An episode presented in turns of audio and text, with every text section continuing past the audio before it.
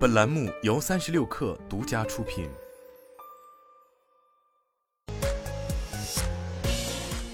网罗新商业领域全天最热消息，欢迎收听快讯不联播，我是金盛。小度与上海教育出版社及上海底艺教育科技达成战略合作。据介绍，上海教育出版社旗下沪教版英语教材数字资源已在小度学习机、小度智能学习平板等教育硬件产品上线。后续双方还将开展更深度的合作，共同布局数字化教育新场景。三十六氪获悉，支付解决方案供应商 Checkout.com 宣布与小米在支付领域建立合作伙伴关系。据官方介绍，Checkout.com 将为小米在中国香港和澳门地区提供端到端的一站式支付解决方案，简化支付流程。此次合作面向中国香港和澳门地区，也正是小米全球布局的重要区域之一。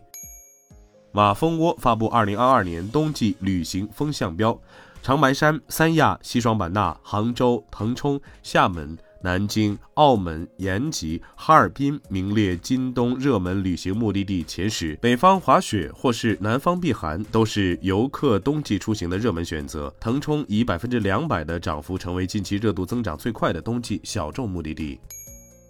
小米集团发布二零二二年三季度财报，财报显示，毛利由二零二一年第三季度的一百四十三亿元减少百分之十八点零，至二零二二年第三季度的一百一十七亿元。同时，毛利率由二零二一年第三季度的百分之十八点三下降至二零二二年第三季度的百分之十六点六。其中，智能手机分部毛利率由二零二一年第三季度的百分之十二点八下降至二零二二年第三季度的百分之八点九。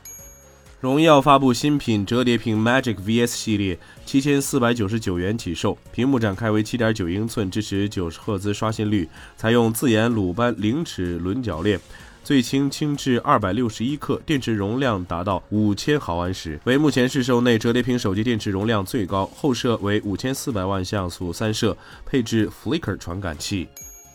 日本松下公司召开面向投资者说明会，透露将以暖气等空调产品为中心，强化海外业务。目前所有业务的销售额中，日本国内约占一半。但社长品田正宏表明设想说，日本的占比将有相当程度的减少，二零三零年减至百分之三十五至百分之四十。中国将接近两成，欧洲和印度也将大幅增长。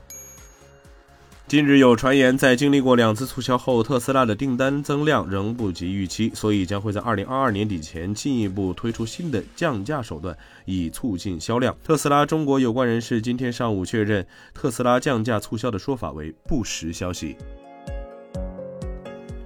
以上就是今天的全部内容，咱们明天见。